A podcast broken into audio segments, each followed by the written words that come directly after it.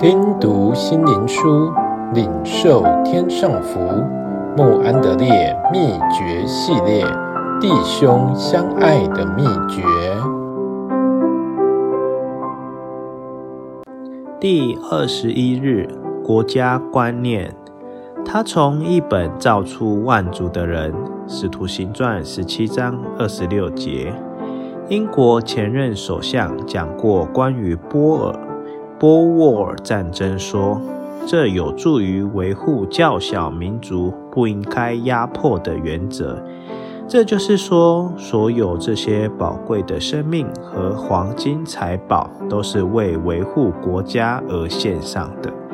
国家可以看作是上帝的礼物，根据特殊性质，每个民族都有保护和发展其特性的神圣权利，为全世界共同生活而服务。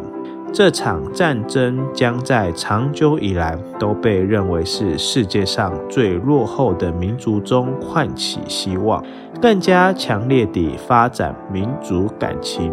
及增强民族意识，人们会慢慢认识到，民族感情取决于性格，性格取决于宗教。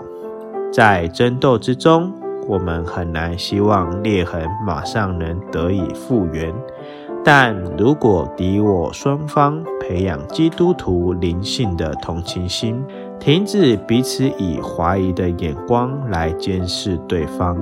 我们就能以坦诚与和谐彼此了解。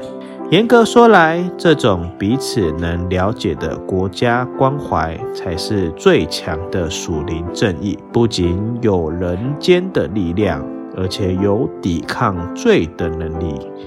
我们要记住，神所造的都甚美好，因借着神的话和祷告都得以成圣，除非通过圣话。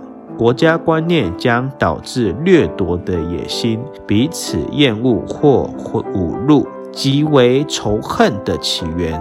在基督里，神以全体人类彼此相爱为天国法律的依归。在圣灵引导下，所有蒙召圣洁的，尤其是传道人的国家观念，应有下列的目标：一、人们自力更生。向前发展。